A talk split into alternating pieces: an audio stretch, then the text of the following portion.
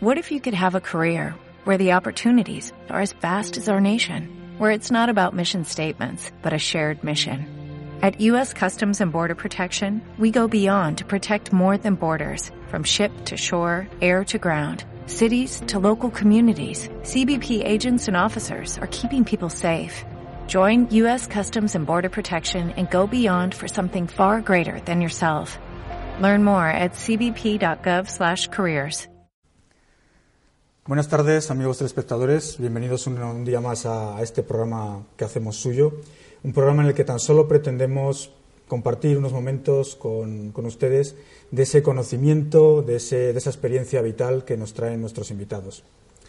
Antes de comenzar, van a permitirme que les haga una pequeña confesión. Casi todos los días, cuando abro mi Facebook por las mañanas, suelo consultar las actualizaciones del muro de, de dos grandes historiadores españoles, los grandes historiadores que, que, comparten pensamiento en esas paredes virtuales y con los que suelo coincidir plenamente en, sus opiniones sobre, sobre, la visión que tienen sobre la actualidad social y política que, que nos toca vivir. Uno de esos grandes historiadores es Julián Casanova y el otro gran historiador, por supuesto, es el invitado que tenemos hoy con nosotros, José Luis Corral La Fuente. Bienvenido, José Luis. Eh, encantado, Raúl, de estar aquí en Lobo Estepario hablando de cultura, incluso si hace falta de política ¿no? y de historia, claro. José Luis Corral, que como ustedes conocen ya de sobra, nació en Daroca en 1957, es catedrático de Historia Medieval en la Universidad de Zaragoza, por supuesto ha sido fundador y presidente de la Asociación Aragonesa de Escritores, es uno de los grandes novelistas de novela histórica de nuestro país. De hecho, está considerado prácticamente como el maestro de la novela histórica española contemporánea, así lo han calificado algunos. Es un autor prolífico que tiene innumerables, incontables obras que no podíamos enumerar aquí, sobre todo de novela, de ensayo, de investigación, de artículos periodísticos, todo, relacionado con la historia y desde un punto de vista totalmente objetivo, de investigación, como decimos, y, y veraz.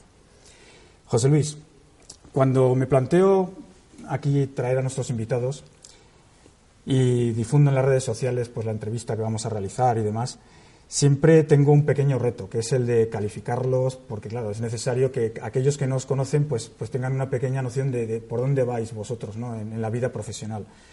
A ti tenía una pequeña duda, y es que escritor, historiador, historiador, escritor, no sabía realmente con qué, vamos a llamarlo etiqueta, que no me gustan las etiquetas porque restringen mucho el ámbito de desarrollo humano, ¿no? Y no somos etiquetas realmente no sabría decir con qué etiqueta de esas tú te sientes más cómodo, pero realmente no es eso lo que me importa. Lo que me importa es saber en qué te sientes tú más realizado, como, como escritor, como historiador, qué es lo que te llama más, qué es lo que sale más de ti y te hace sentir pleno. Quizás profesor. Bueno, efectivamente, a mí lo que más me gusta es dar clases. A mí me encanta dar clase por muchas razones. Primero porque es una forma de comunicar en mi disciplina, que es la historia, con los alumnos que se están formando y que quieren aprender pero también porque, y esto es puro egoísmo, porque yo voy envejeciendo, cada curso soy un año más viejo, pero siempre tengo delante de mí alumnos y alumnas que tienen 19, 20, 21 años. Y por tanto, el que cada año tú vayas siendo más viejo, pero ellos sean siendo siempre los mismos, igual de jóvenes, aunque no son los mismos alumnos, pero sí tienen las mismas edades, eso te rejuvenece. ¿no? A mí lo que más me gusta es dar clase. Ahora bien, eh, para dar clase un historiador tiene que investigar, sobre todo en la universidad, ¿no? tienes que ser un investigador. Me encanta escribir historia, me encanta meterme los archivos, en las bibliotecas. Eh, cuando era más joven me encantaba también excavar y hacer excavaciones, me, pringarme de tierra, de polvo, eh, de sudor, ahí en los veranos en nuestros yacimientos arqueológicos, porque también la arqueología obviamente es una fuente fundamental para la historia y para la historia medieval.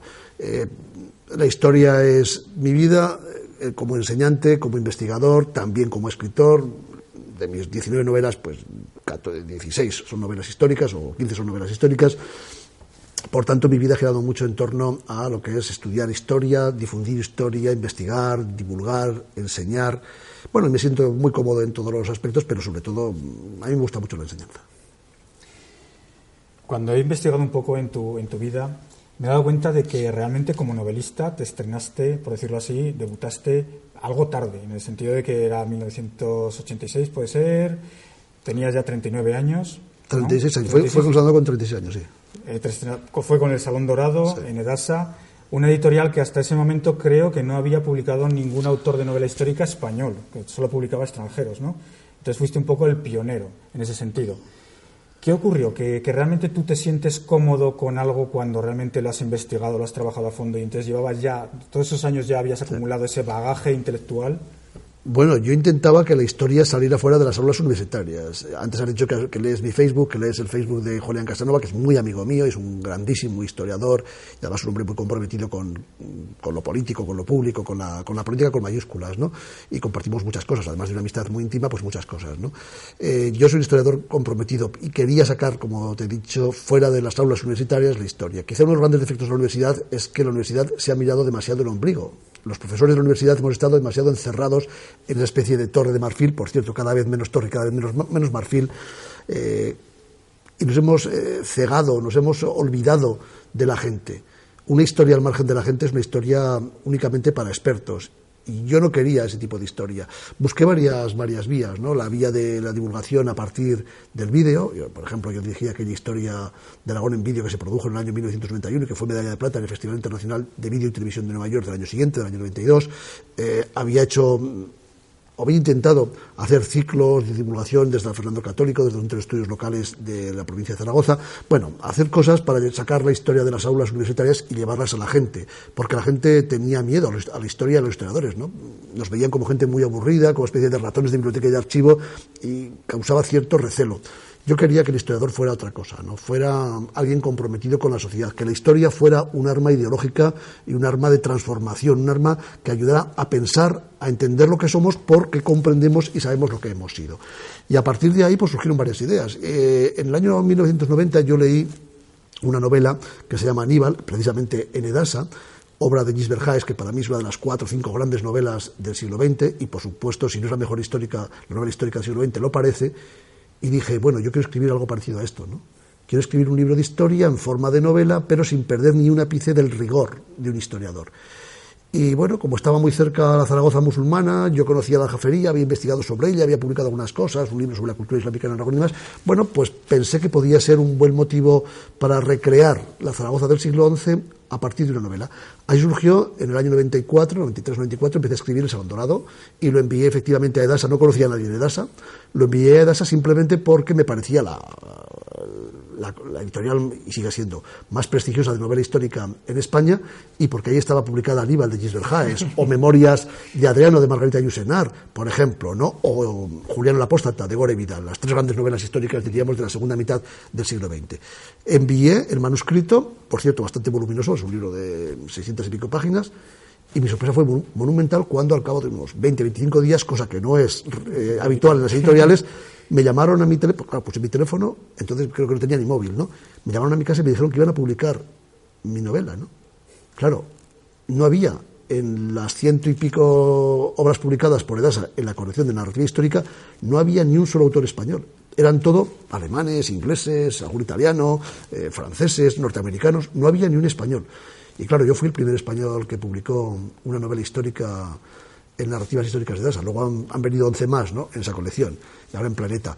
Aquello para mí fue realmente extraordinario. Que un, bueno, relativamente joven eh, profesor de historia de la Universidad de Zaragoza, pues con eso, con 36 años o 35 años, publicara su primera novela en Edasa, en la colección narrativa histórica, y que fuera el primer español que entraba ahí, aquello fue para mí realmente eh, casi casi milagroso. Entrar en Olimpo, desde luego, sí, sí. Si algo te caracteriza es sobre todo la calidad y la fidelidad histórica. Tú eres una persona que, antes de escribir una novela, evidentemente investigas hasta la profundidad todo lo que puedes, te documentas, pero no solamente es documentarse e investigar, hay que tener ese bagaje que comentábamos antes de muchos años de, de investigación atrás, ¿no? Has echado incluso algunas piedras al tejado de otros escritores que, hablan de que escriben novela histórica, pero no la escriben. ¿Cómo podríamos denominar a ese tipo de, novelas? ¿Ficción histórica, pseudohistoria? Bueno, yo es que creo que, eh, y tú lo eres, un escritor tiene que documentarse para lo que sea. Yo si escribiera novela policíaca, en cierto modo El Códice del Peregrino es una novela que no es histórica y casi es un thriller policíaco, pero bueno, cuando he escrito esa novela, que no es histórica, me he documentado como si fuera una novela histórica exactamente igual.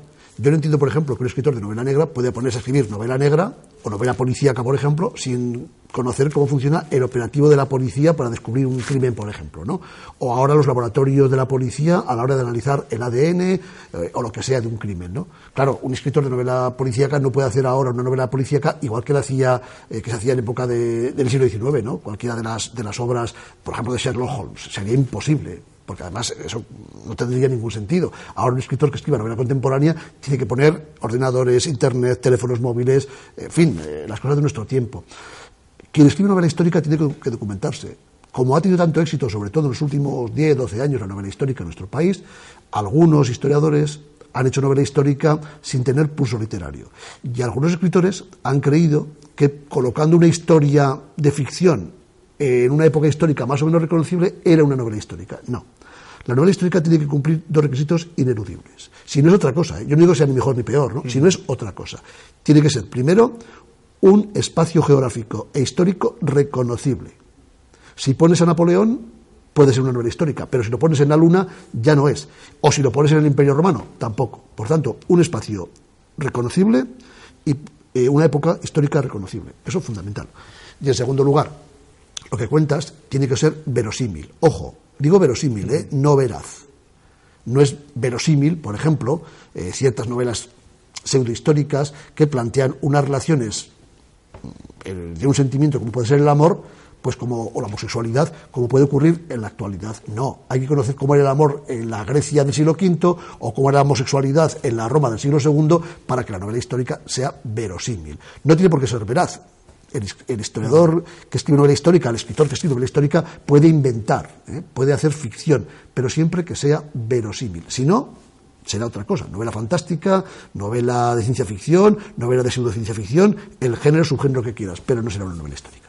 Hablamos de que cuando leíste Los Pilares de la Tierra de Ken Follett, por ejemplo, uno de los, de los grandes errores que tenía era el, introducir la patata, ¿no? por ejemplo, ¿no? que yo creo que es algo que ni todos los que hemos estudiado GB creo que sabemos de dónde viene la patata. ¿no? Y más todavía, eh, ese tipo de, digamos, de fallos arqueológicos pueden ocurrir pueden ocurrir porque a lo mejor eh, conocer el, botón, por ejemplo.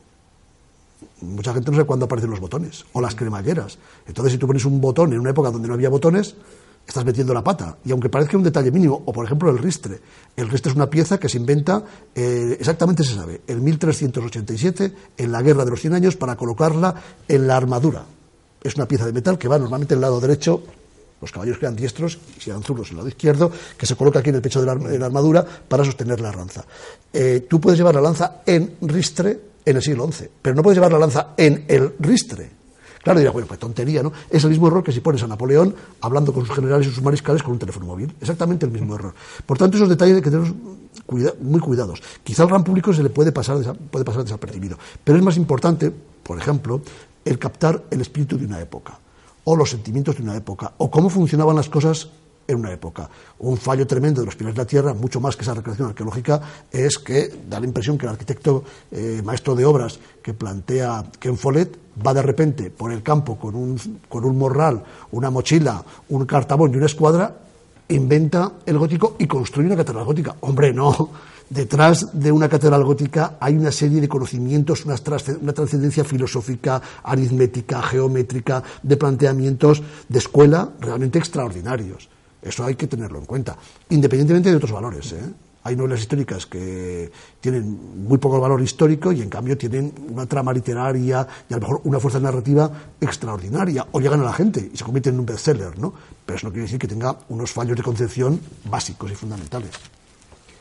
Hay temas en los que te has introducido y que has tratado siempre desde un punto de vista totalmente histórico. Estamos hablando de temas como los templarios, los cátaros, eh, Fulcanelli, la construcción de las catedrales. Estamos hablando de temas como Fátima, ¿no? Parecen extraños para un, para un historiador, ¿no?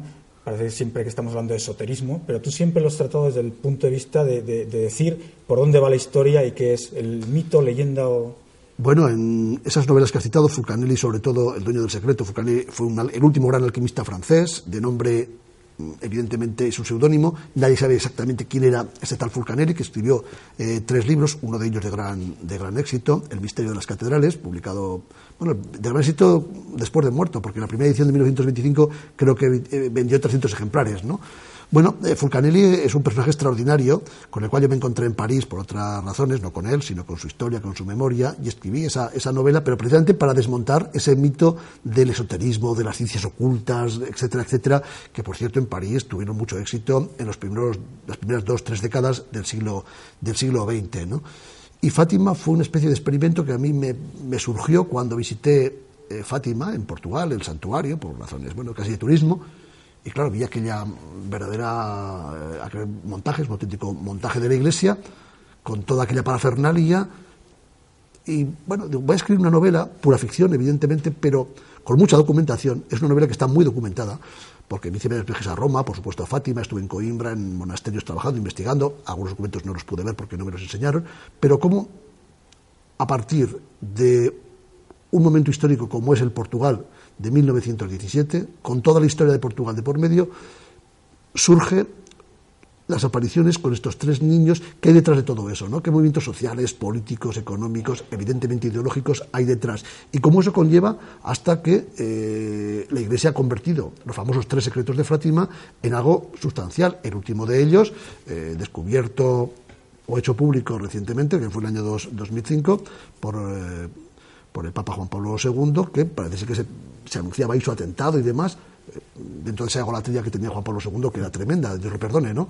Eh, pero esa, esa idea de, de, una virgen que se aparece, de la virgen que se aparece unos niños en, Portugal, bueno, detrás de eso yo creo que evidentemente no se produjo esa, esa, aparición, yo no lo creo, y respeto a la gente que lo crea, ¿no? Pero ¿qué hay detrás de todo eso? ¿Por qué se monta esa parafernalia? Bueno, pues los documentos, cómo hay una serie de curas muy conservadores en un Portugal que está eh, intentando salir de una larga dictadura de la realeza, de, la monarquía, hacia una república y que luego caerá en, el fascismo, caerá en la dictadura. Bueno, ese periodo del Portugal convulso entre finales de la monarquía y la dictadura de Salazar, esos 10, 12 años que van entre 1917 y 1927, eh, ¿cómo se construye una ideología a partir de una aparición, es decir, una ideología política a partir de una aparición, digamos, espiritual? Y cómo se utiliza por parte del poder político esa aparición para sus propios intereses espurios. Esa novela es Fátima, no es una novela esotérica, parece esotérica, no está la portada, pero no es una novela esotérica, es una novela que desde la ficción plantea ese problema que me parece muy interesante. Y que en España también tiene alguna cuestión al respecto. ¿eh?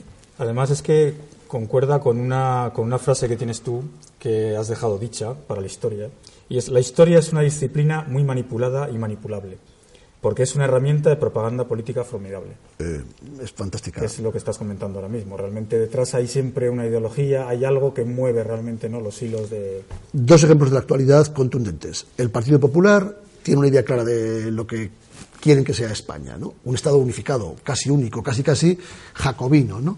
¿Qué está planteando? Que España es, y lo dice el presidente Rajoy muchas veces, lo cual no es cierto, por cierto, eh, es el Estado más antiguo de Europa, la nación más vieja de Europa. No es verdad. Pero lo repite una y otra vez. ¿Por qué? Porque falsificando la historia y engañando a los españoles mediante esas frases que, son, que no son verdad, que no responden a la realidad, está presentando una historia larguísima de este país como si España hubiera existido casi casi desde Adán y Eva. ¿Qué hace otro lado diferente? ¿Qué hacen los nacionalistas? Esto es nacionalismo español. ¿Qué hace el nacionalismo catalán, por ejemplo? Exactamente lo mismo. A partir de hechos fundacionales falsos, inventan realidades que no existieron para justificar una posición política del presente. Y hacen los dos lo mismo, ¿eh? Al fin y al cabo, el nacionalismo siempre utiliza los mismos argumentos. Me da igual que el nacionalismo sea eh, a nivel español, a nivel catalán o a nivel de Reus. Me da igual pero el nacionalismo siempre utiliza los mismos argumentos. El hecho fundacional de la, nación, los orígenes míticos de la nación y, por supuesto, una trascendencia histórica en el pasado, cuanto más largo, mejor. Si puede ser desde la época de Argantonio, aquel semilegendario rey de Tartesos del siglo VI Cristo, mucho mejor que no de los reyes visigodos. Cuanto más viejo, más antiguo sea el, el país, la nación, mejor. Y en esto y en los símbolos son exactamente iguales. Los nacionalistas voy a precisar, los ultranacionalistas españoles que los ultranacionalistas catalanes. Exactamente igual, los mismos. Unos en un territorio, otros en otro ámbito, pero los planteamientos, las ideas, la parafernalia, la bandera, el culto a la imagen es el mismo. Y además es falso. Escuchándote, se da uno cuenta de que un historiador tiene que tener una memoria prodigiosa y además una organización, una estructuración ¿no? en el cerebro del espacio-tiempo muy organizada, ¿no? Eh, es fundamental. Yo a mis alumnos en la facultad, eh, a veces me miran, es un poco raro. ¿Se puede trabajar eso? Se puede trabajar, sí. Eh, la memoria, como cualquier otra actividad en la vida, se trabaja. Escribir, el acto, de, el acto de escribir, sea un ensayo, sea una novela, sea poesía, requiere evidentemente de trabajo. Mm, escritores genios que tengan esa capacidad innata como dibujantes, eh, Picasso cogía un lapicero y con un trazo, que dibujaba un toro, de un solo trazo, sin girar prácticamente la muñeca más que para llevar ese trazo, ¿no? sin hacer eh, trazos discontinuos, de un trazo, un toro, un caballo o una cara. Mm, cualquiera de nosotros que no sepamos, que no tengamos esa capacidad, tenemos que hacer muchos trazos para pintar un toro y más que un toro puede parecer hasta una gallina, ¿no? Bueno, pues con la escritura pasa lo mismo. Gente que tenga esa capacidad innata puede haber en cada siglo dos o tres, dos o tres en cada siglo.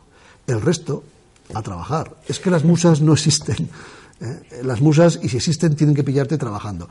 Por tanto, el historiador o el escritor tiene que organizar mentalmente su cabeza y eso se puede aprender. ¿eh? Como somos muy pocos los que nos dedicamos a este mundo de la historia en España, quizá es más complicado de entender. Y como hay cada vez menos genios en, nuestro país, y escritores genios, que digo, hay dos o tres en cada siglo, los demás, los que no lo somos, tenemos que trabajar. Y para eso, evidentemente, la cabeza, la memoria, el intelecto, pues tienes que, cultivarlo. Eh, si yo dejara de trabajar desde el punto de vista intelectual dos meses, estoy convencido que me costaría mucho. Igual que un futbolista deja de entrenar dos meses y le cuesta volver a, a, la práctica de su deporte, de su ejercicio. ¿Por qué? Porque la naturaleza tiende a que cualquier aspecto de la vida, desde un músculo hasta la capacidad intelectual, eh, tiende a la comodidad, a relajarse. Y eso hay que ejercitarlo. La memoria, el intelecto, hay que ejercitarlo. Igual que cualquier músculo. Si no, se atrofia, se para, se detiene y deja de funcionar. Tengo una curiosidad también sobre ti. Yo recuerdo cuando escribí Hasta siempre camaradas, que es ficción histórica, o sea, no es novela histórica, jamás osaré decir eso, ¿no? Pues fueron los personajes los que me llamaron a mí, fue la novela la que vino a mí como un sentimiento, yo sentía algo como que tenía que reparar algo, ¿no? Un hecho que había ocurrido que tenía que restituirlo, ¿no? Entonces, ¿a ti cómo te vienen los personajes? ¿Cómo te vienen? Porque tú has hablado tanto de Genghis Khan como de Zenobia, como de Cid. Depende, ¿no? El, caso que citabas de tu novela esos personajes tú crees que han venido a ti, pero es que detrás de tu subconsciente hay una gran cantidad de aprendizaje que a lo mejor no nos damos cuenta, pero imágenes que vemos todos los días que se quedan ahí y cuando las necesitas las sacas, ¿no? Yo creo que el cerebro humano es en realidad un disco duro, eh, por utilizar un, símil informático, donde tú almacenas información, pero esa información no está presente el día a día, pero de repente te aparece, ¿no?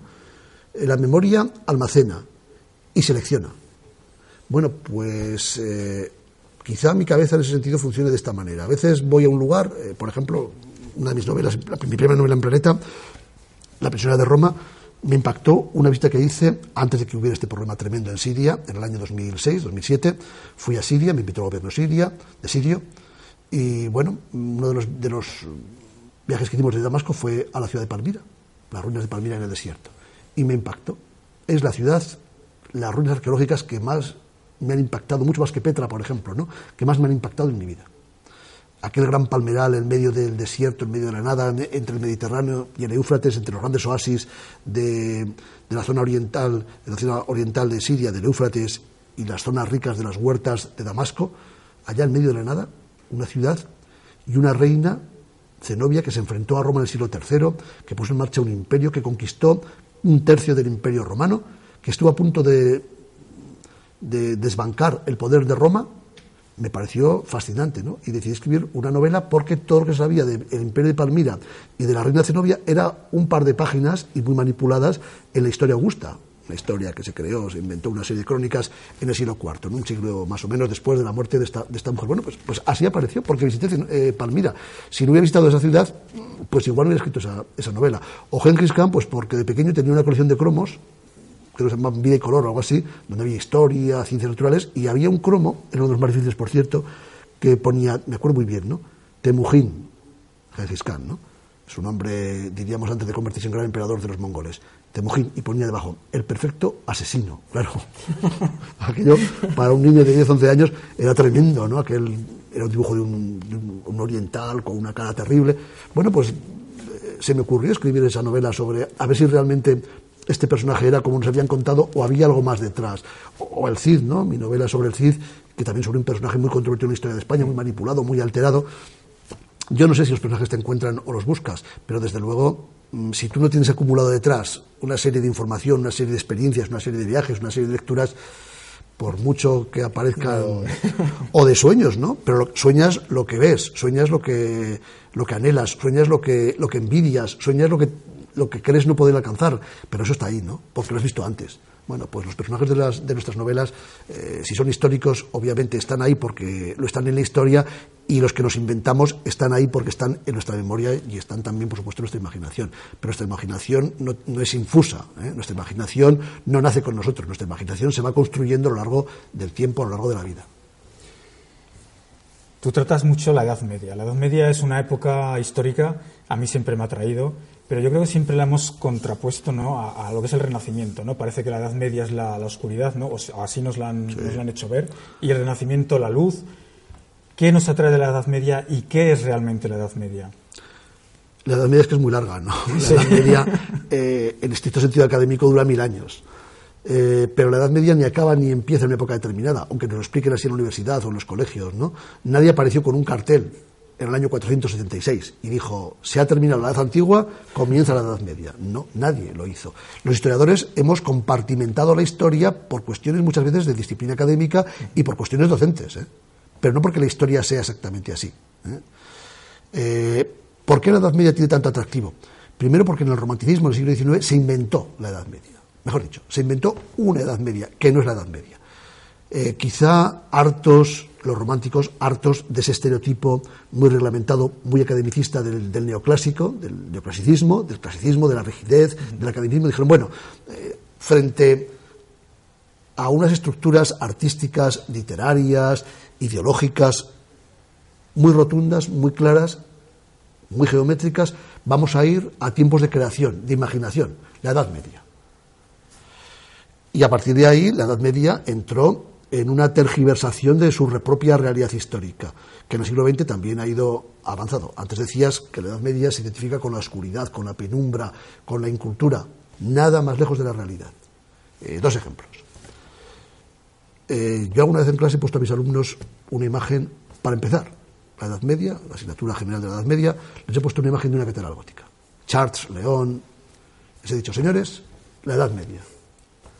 Y luego les he puesto un bloque de aquellos que se construyeron, un bloque de vecinos, de viviendas, que se construyeron los escenarios de las ciudades en la época del crecimiento franquismo, del desarrollismo de los años 50-60. Les he dicho, señores, el siglo XX.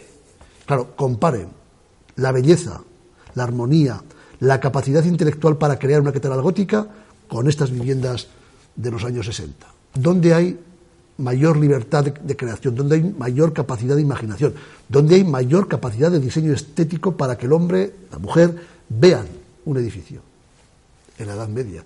Si alguien que ve una catedral gótica, que entra dentro de una catedral gótica, sale de ella diciendo que la Edad Media era una época sucia, bárbara, oscura e inculta, me parece que no ha visto bien la catedral gótica. O la el segundo caso, eh, yo escribí una novela llamada El amor y la muerte, donde trato de los amores terribles, tremendos, entre Eloísa y Abelardo. Vivieron a principios del siglo XII. Abelardo es el gran maestro de las escuelas de París. Abelardo escribió varios libros, de ellos se conserva, en latín, claro, se conservan incluso algunas de esas obras están traducidas al español, ¿no? Bueno, cualquier obra de Abelardo tiene una profundidad de pensamiento que hoy en día, ya no digo los políticos españoles, que ninguno tiene más profundidad de pensamiento de un centímetro, ¿no? Muchos intelectuales españoles no tienen la profundidad de pensamiento ni la capacidad de entender cómo funcionan los seres humanos que tenía, por ejemplo, Abelardo, Pedro Abelardo en el siglo XII. O otros muchos leer eh, aquí en, nuestra comunidad, ¿no? en Aragón, en Zaragoza, el libro de El régimen del solitario de Abenpace, que lo escribió a principios del siglo XII, poco antes de que Zaragoza fuera conquistada por los cristianos, y cómo Abenpace plantea la relación entre la divinidad, Dios, vamos a llamarlo así, ¿no? y el individuo, el Dios como agente del mundo, como motor del mundo, obviamente Abenpace era un musulmán, y el ser humano como motor principal de la idea del mundo en la Tierra y esa relación entre el creador y el hombre, digo hombre, entonces decía hombre, no, ahora sería ser humano, ¿no? Por una discriminación eh, de sexos.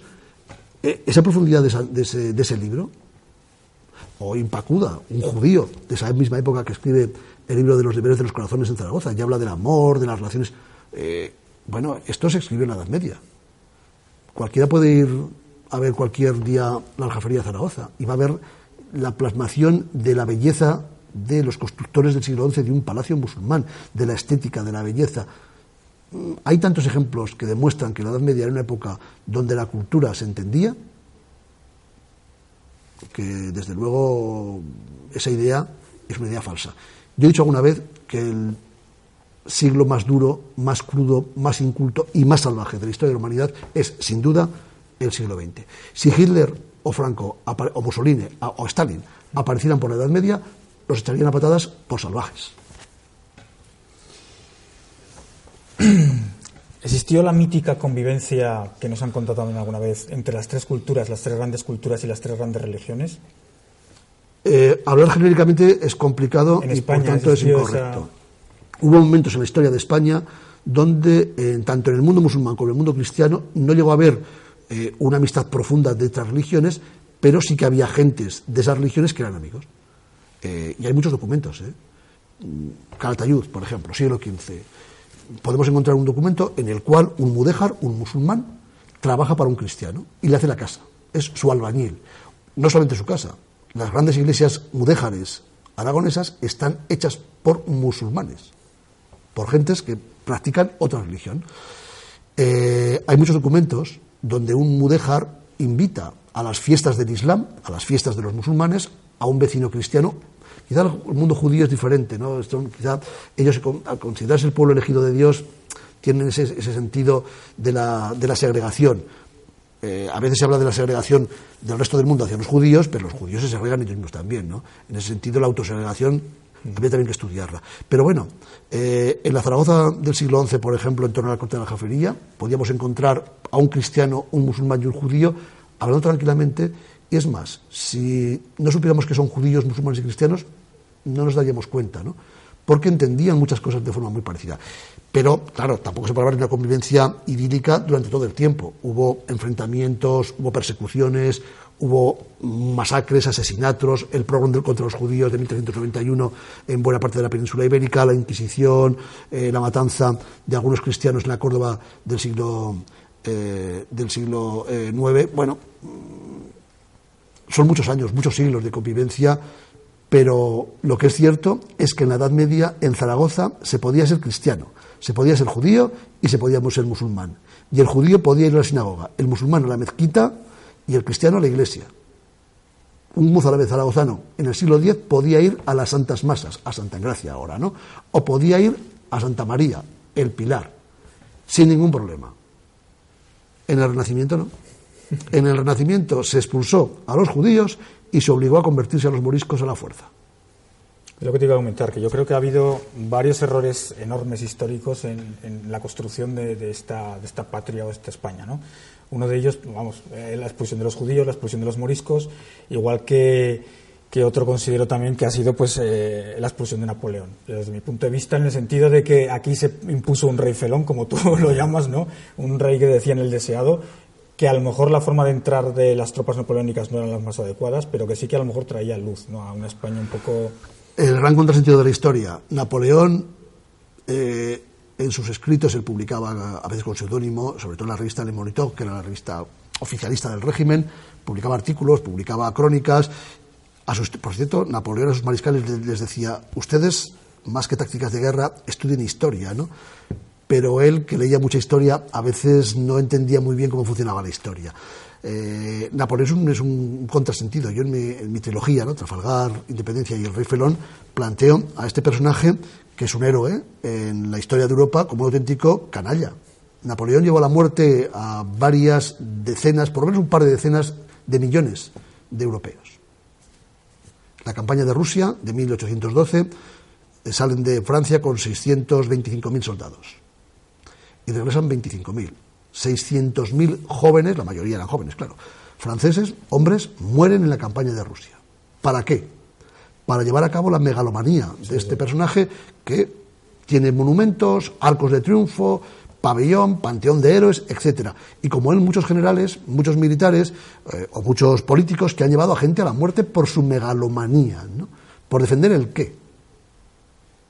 Esos soldaditos que iban, que morían eh, en los campos helados del invierno eh, moscovita, del invierno ruso, eh, eran pequeños campesinos, o hijos de campesinos, hijos de labradores, de agricultores que estaban, o de comerciantes de las ciudades francesas, de los campos franceses, y de repente aparecieron los ejércitos, los reclutaban para qué? Para ir a luchar a Rusia, para la, la grandeur de Francia, del emperador, para que Napoleón fuera el general más invicto y más glorioso de todos los tiempos. Bueno, así nos han contado la historia, y es una historia, como ves, manipulada y utilizada para magnificar épocas en las cuales dicen que Francia ha sido grande o que España ha sido grande, eh, cuando la gente a lo mejor lo ha pasado muy mal. ¿no? Los países que son grandes desde el punto de vista de la cultura, de la inteligencia, son los países que realmente apuestan por su gente, por la mayoría de la gente. Eh, ¿Para qué me sirve a mí que Napoleón fuera el general más joven de Europa, más grande de Europa, con más victorias, si llevó a la muerte a millones y millones de europeos? Pero bueno, como ocurrió hace 200 años, parece que pasa inadvertido, ¿no? Eh, la historia tiene que servir para eso, ¿no? Para ver y para poner a cada uno en su sitio.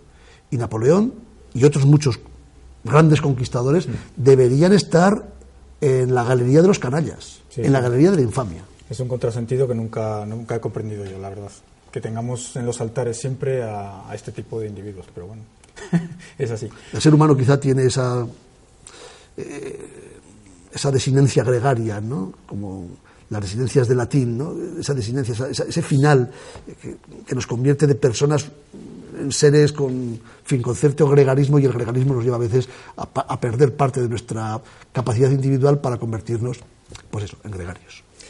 Has escrito también un ensayo sobre la pena de muerte. Lo has relacionado incluso con las religiones. Las religiones que yo pienso que es un negocio y es una forma de control de, controlar a la población, ¿no? ¿Qué, has visto en ese ensayo? ¿Qué, has, ¿Qué conclusiones has sacado? Bueno, ese libro lo publiqué en el año, se agotó ya no, no lo han vuelto a reeditar, ¿no? No había ninguna historia de la pena de muerte había, hay historia de casi todo. Hay varias historias de la silla, historia de la mesa, historia de la comida, historia del cacahuete, historia del chocolate, historia de España, historia del Cid, historia de Napoleón. Pero no había una historia universal de la pena de muerte. Entonces me planteé hacer esta historia, que es un ensayo, eh, como si la pena de muerte fuera efectivamente una persona o una vida o un colectivo un país que se puede estudiar desde muchas aristas. ¿no? Eh, aristas, perspectivas psicológicas. ¿no? Por supuesto económicas, religiosas, morales, éticas, históricas. Bueno, fue un libro con el cual yo acabé bastante mm, bastante convulso y, convulsionado porque en el proceso de documentación me encontré con cosas realmente terribles, ¿no? como por ejemplo George Bush hijo, el presidente de Estados Unidos, eh, que fue gobernador de Texas durante ocho años, firmaba todas las penas de muerte que le llegaban de los, de los juzgados, ¿no? de los jueces.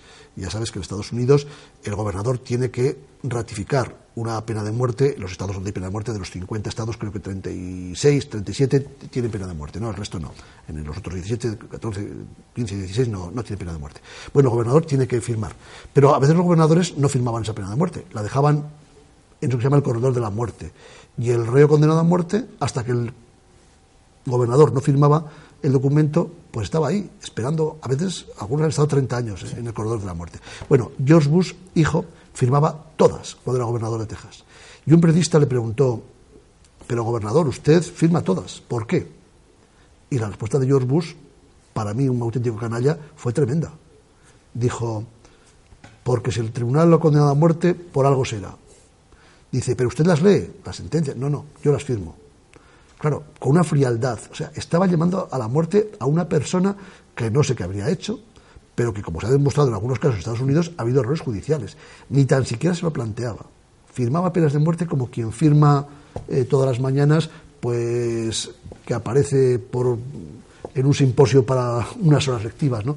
Es realmente terrible. Y ese, eh, aspectos como ese mm, realmente me, me, convulsionaron como historiador y como ser humano. ¿no? ¿Tú crees que en España vivimos todavía inmersos en una especie de maniqueísmo, de, una topología ideológica extraña en la cual pues tenemos una derecha con un nacionalcatolicismo ferviente y una izquierda que se cree con, todos los derechos sobre valores humanos, eh, sobre la igualdad, sobre la cultura.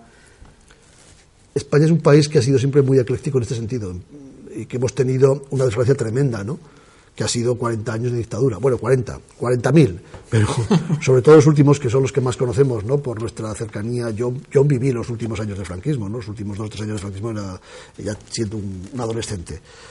Eh, esos 40 años de dictadura castraron intelectualmente este país. La gente más valiosa desde el punto de vista intelectual, desde el punto de vista político, desde el punto de vista de la universidad, o los mataron o se exiliaron. Los grandes maestros que había, los grandes profesores, los grandes eh, catedráticos de instituto, sobre, de instituto sobre todo, es que los masacraron, los mataron. Y eso fue terrible. Dejó un país lastrado, castrado y, por supuesto, derrotado. La guerra civil la perdimos todos. Yo no la viví, por supuesto, ¿no? pero la perdimos los españoles y la seguimos perdiendo porque la guerra civil es terrible.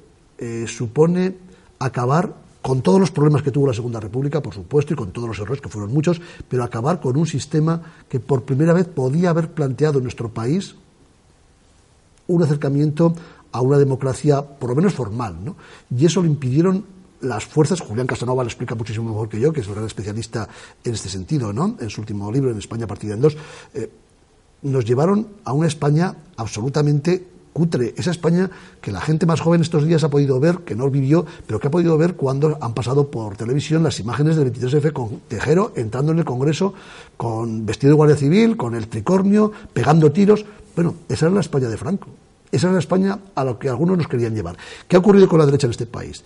Eh, el Partido Popular, antes Alianza Popular, ha unido a una derecha moderada, civilizada, democrática, pero también haya aparecido un aluvión de arribistas y de gentes de la derecha más cavernícola y más dura. Y claro, el Partido Popular tiene una contradicción tremenda. ¿Cómo compaginar demócratas convencidos, que los hay muchos en el Partido Popular, con gentes de la caverna gentes que están alineados con posiciones, estos días lo estamos viendo en algunos medios de comunicación, con posiciones absolutamente eh, muy próximas a lo que sería una ideología, eh, no sé si fascista, pero sí por lo menos de una, de una dictadura muy autoritaria. Es un problema español. Y con la izquierda que decías ha ocurrido tres cuartos de lo mismo. Frente a una izquierda que quiso tener en su día un referente europeo, quizá Olof Palme, la socialdemocracia de Suecia, la izquierda española ha cometido errores de bulto. Felipe González, de ser un malabarista de la política, un hombre que tiene una, estupenda imagen, que se modernizó el país, pero derivó al final de su vida, al final de su vida política, como presidente del gobierno, en un sistema de corrupción, si no generalizado, si realmente que impactaba, ¿no? La Guardia Civil, el Boletín Oficial del Estado, eh, algunas, muchas empresas constructoras. Claro, y ahí estaba eh, el GAL, ahí estaba Felipe González, que ha derivado ahora a un esperpento realmente, ¿no? con su participación en compañías eh, de gas y eléctricas, con unos soldados multimillonarios, y encima dice que se aburre, que se va porque se aburre del Consejo de Administración. Un auténtico esperpento. Bueno, la izquierda de este país ha perdido unos referentes fundamentales, que son los referentes de la ética, de la ética de la izquierda. Eso de izquierda y derecha es algo muy manido, ¿no? Yo hablaría de políticos con ética, que defienden los derechos humanos, que defienden la igualdad, la libertad, la fraternidad, las grandes ideas de la, Revolución Francesa y de la Declaración Universal de los Derechos del Hombre, frente a políticos de izquierda que han convertido la política en una profesión.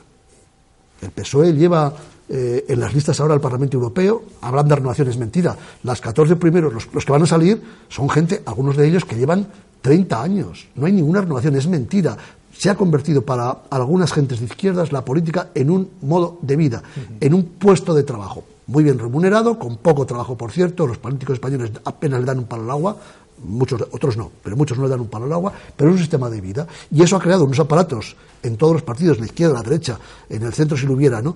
Han creado unos aparatos con un estereotipo tan cerrado, tan eh, tan monolítico, tan hermético que no se abre la sociedad y por eso ese desafecto entre la gente y la, yo le llamo casta política, no más que clase, y la casta política. Eh, eso no puede ser. ¿Cómo romper este, esta dinámica? ¿Cómo romper esos partidos políticos convertidos en castas, convertidos en un monolito tan difícil de, de abrir y tan controlado por el aparato? Es difícil, habrá que hacerlo y solamente puede hacer la gente joven. Es complicado, es complicado. Solamente puede hacer la, gente joven. Que se olviden de estar todo el día con el WhatsApp, que se olviden de estar todo el día relacionándose mediante sistemas electrónicos, que también, y que, que, hablen, que participen en asambleas, que se asocien, que vayan a los sitios y que defiendan el futuro, porque ya la gente que hemos cumplido los 50 evidentemente tenemos poco que hacer. ¿no? Yo voy a seguir luchando, ¿no? Pero bueno, creo que la gente joven, la gente que tiene ahora 20 años, que además la cosa está muy mal, eh, son ellos los que tienen que levantar eh, la bandera, ya que los que tenemos 50 no hemos podido hacer, les hemos dejado, estamos dejando un país peor que el que se, se, construyó en los últimos 20 años, bueno, que sean ellos los que tomen esa bandera. La juventud tiene que dar un paso adelante ya. Y antes le comentaba a micro cerrado a José Luis si merecía la pena, porque una de sus, de sus distinciones es el compromiso, el compromiso social. Y le comentaba si realmente merecía la pena seguir luchando, seguir luchando, seguir luchando. Has sido concejal en Daroca, fuiste concejal en tu pueblo. Era un crío, era un crío. Has tenido compromiso porque estuviste como portavoz, creo, en, una corriente interna crítica del PSOE, que era la izquierda socialista. Sí, hasta, hasta la OTAN, más o menos. Hasta la OTAN. Luego estuve como simpatizante con, los, con los chicos de la lista, pero en fin. Eh, ya lo dejes ya. Manifiestas abiertamente tus ideas, eh, igual que crees que una democracia no es democracia cuando existe una monarquía. ¿Tú crees que estamos volviendo otra vez a un sistema casi feudal? Porque yo lo, llamo esto no, democracia, sino monarquía partitocrática. O sea, es una especie aquí de, de, melange, ¿no? ¿Y es un sistema feudal o estamos volviendo otra vez a un caciquismo como el de la restauración? Es una democracia con aspecto formal.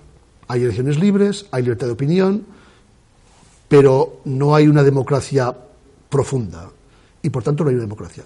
La democracia no es como un dolor de muelas, me duele poco, me duele mucho, o como una medida de cantidad, medio litro, un litro, no, no, la democracia es o no es, es plena o no es.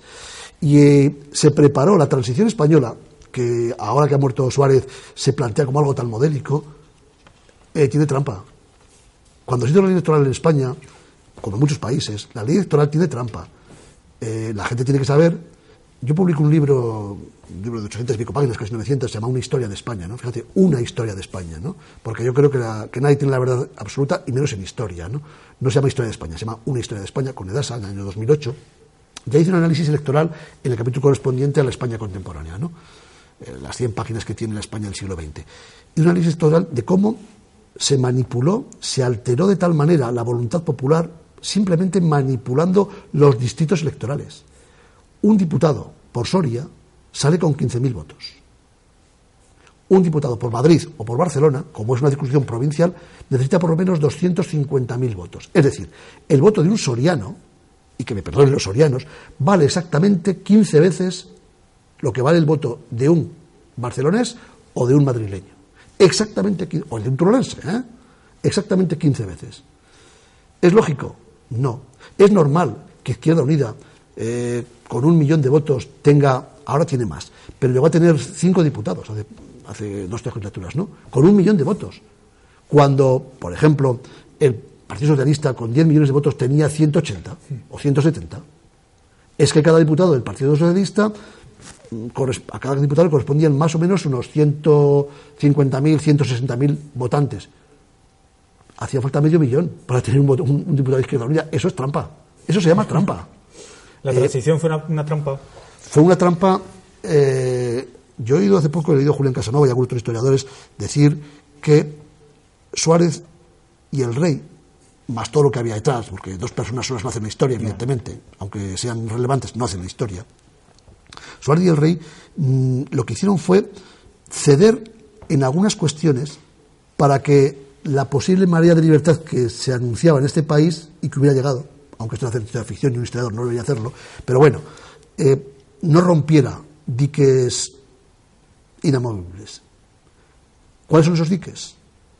Evidentemente los privilegios de una casta, los privilegios de una clase.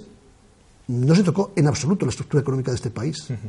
Me puede decir Alfonso Guerra lo que quiera, es mentira no se alteró un ápice la estructura económica de desigualdades de este país, en absoluto. Sí, podemos hablar que la socialdemocracia trajo eh, la seguridad social universal, pero bueno, eh, Girón de Velasco, aquel ministro franquista de la Falange, eh, en el Foro de los Españoles impidió que un empresario impidió el despido libre. Eso es más socialista, por ejemplo, que algunas leyes que se aprobaron en época de Zapatero, ¿no? Bueno, mm, o más socialista, perdón, está más próximo a lo que es una protección de nuestros trabajadores que no algunas de las leyes que se aprobaron en época de Aznar, de Zapatero o de, Felipe González. Eh, es mentira lo de la transición. Es mentira porque fue un pacto, un cambalache por parte de la derecha civilizada, la derecha eh, dura estaba en otro ambiente y la socialdemocracia con ese Felipe González encantado de serpiente que engañó a todo el mundo y que, bueno, ahora se han visto los resultados, ¿no? Un, multimillonario que vive muy bien y que se aburre en los consejos de administración de las grandes empresas. Para quien quiera saber algo más sobre la transición, yo le aconsejo leer a, Gregorio Morán, que es una persona que está totalmente oculta en este país, que decía, los padres de la transición eran unos impresentables. Ahí queda eso, ¿no? Vamos a hablar de tu último libro porque si no, nos vamos, ya terminamos casi el tiempo. Bueno, ya venía aquí a hablar de mi libro. Exactamente, ¿no? Como, aquel, ¿no? La Corona de Aragón, manipulación, mito e historia. ¿Qué está pasando con Cataluña? La verdad es que lo sacas en un momento que, va a ser un éxito, estamos seguros, porque, porque ¿qué está pasando con Cataluña? ¿O qué nos pasa a todos con Cataluña? ¿O qué nos quieren hacer que pase? Porque realmente podríamos, yo creo que todas las comunidades somos individuos, los territorios no cuentan, las fronteras no cuentan. ¿Qué está ocurriendo? Este libro que ayer fue a, imprenta, estará para el día 21 de, abril, con motivo del Día del Libro, y se presentará en Zaragoza y en, bueno, en muchos sitios de Aragón, hay por lo menos 20 ciudades de Aragón, se va a hacer la presentación oficial de este, de este libro a lo largo de, abril, eh, de fines de abril y de todo el mes de mayo. Es un libro que tenía muchas ganas de escribir. Eh, muchas ganas de escribir porque la historia de la corona de Aragón dentro de la manipulación de la historia de España ha sido una de las más manidas, y ahora especialmente en Cataluña. Cataluña es una comunidad extraordinaria. Es una comunidad que tiene absolutamente de todo. Tiene pensadores y ha tenido increíbles. Tiene literatos, poetas, tiene arquitectos, tiene eh, la suerte además de disfrutar de una ubicación geográfica envidiable. Puertos como el de Barcelona o el de Tarragona, los Pirineos, eh, sierras interiores de media baja montaña, eh, planicies, playas, magnífico. Pero tiene un problema, un problema de manipulación de la historia a partir de un movimiento que surgió en Barcelona en el siglo XIX, a mitad del XIX, en torno a un grupo de personas que dieron a ese movimiento el nombre de la Renaissance. Por cierto, copiándola de una Renaissance de la ilustración eh, valenciana del siglo anterior. ¿Qué, ¿Qué quería hacer la Renaissance? Quería utilizar manipulando la, historia de Cataluña, la historia de España, para crear una conciencia política de que los catalanes tenían que tener una personalidad diferenciadora y diferencial al resto de España. Que me parece muy bien, ¿eh? Pero para eso no es necesario falsificar la historia. Yo no entro ni salgo en que Cataluña quiera no ser independiente. Tengo mi idea política, evidente, por supuesto, ¿no? Y yo creo que las fronteras habría que borrarlas cuanto antes. Que Cataluña sea independiente, bueno, habrá que discutir si es o no constitucional, si, bueno, todo esto que están ahora discutiendo. Y ahí, como digo, tengo mi opinión política, pero como historiador, lo que me molesta muchísimo es que se utilice la historia falsificándola para justificar el presente, haciendo presentismo. Eso es tremendo. Y que, sobre todo, a los niños en las escuelas de Cataluña se les enseñe una historia que no es verdad, una historia que es mentira. Cuando se habla, por ejemplo, de algo que no existió. La corona catalano-aragonesa no existió nunca. No sé qué es eso. Los condes reyes, los reyes de Cataluña. Bueno, a ver si ahora, porque en Cataluña no hubo reyes, van a ser más o menos que los gallegos, que tuvieron un rey, el rey García, durante seis años, eh, entre, mil, eh, entre 1065, siete años, y 1072, o 1071, seis años. A ver si va a ser más por tener una tierra, por tener un rey, eh, algo asombroso. Es que la republicana, que está planteando una república catalana, resulta que por otra parte plantea que los reyes de Cataluña, porque parece que son más, ¿no? Hombre, por favor, es un contrasentido absoluto, ¿no? Eh, yo estaría encantado de ser catalán, pudiendo decir, nosotros nunca tuvimos reyes. Y los que tuvimos eran los de la corona de Aragón, ¿no? Pues aquí venían por aquí, tenían un palacio. Pero bueno, en fin, los contrasentidos de este país, en, ese, en esta cuestión, no son muy diferentes los catalanes de los castellanos leoneses o de los andaluces, ¿no? Ese sentido del ridículo que hacemos a veces es, es muy común en este país. La editorial era, has comentado antes. Eh, una editorial joven, he querido apostar por una editorial joven aragonesa, 12 Robles, que lleva un año trabajando, quiere hacer las cosas muy bien, está haciendo unos buenos diseños de libros, eh, con mi amigo Javier Lafuente que la dirige, y bueno, es su segundo o tercer libro, eh, y quiero apoyar a, una editorial aragonesa de aquí con este, con este libro. Es valiente por tu parte porque eso es, eso es apoyar a la creación de aquí, de, la tierra, ¿no? Bueno, es lo que harían en, es lo que en Cataluña. Muchas gracias, José Luis. Ha sido un placer, auténtico placer. Podríamos seguir hablando de, cientos y miles de cosas, pero bueno.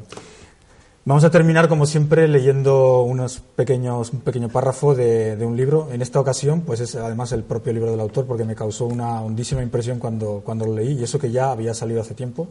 Tengo aquí primera lectura, 25 de agosto de 2001, y es evidentemente El Salón Dorado de José Luis Corral La Fuente de Dasa, que la colección de bolsillo pocket, pues ya ven ustedes el grosor, la letra no se pueden imaginar, lo minúscula que es. A ver no, si voy a poder, leer. A ver si voy a poder leerlo porque a uno le empieza a fallar la vista y es complicado, pero es la verdad es que es una novela preciosa por lo cuidado del lenguaje y por el rigor histórico que, que presenta y lo que se aprende con ella, porque yo he aprendido muchas cosas. He elegido el capítulo 5, que es La Ciudad Blanca, que evidentemente es Zaragoza. El valle cizagueaba como una serpiente verdosa en las blanquecinas arenas del desierto. Entre los jardines y los huertos de olivos y frutales brillaba una ciudad blanca, como una mota de harina en el centro de una esmeralda. Descendieron la suave pendiente cubierta de retamas y tomillos y se adentraron en el valle, rodeados de un verdor exuberante. Álamos y chopos perfilaban la calzada de acceso y más allá se extendían olivares, manzanos y perales repletos de aromáticas frutas. A este lado del río un pequeño arrabal de casas de una sola planta, trazadas junto a los caminos, confluía en el puente.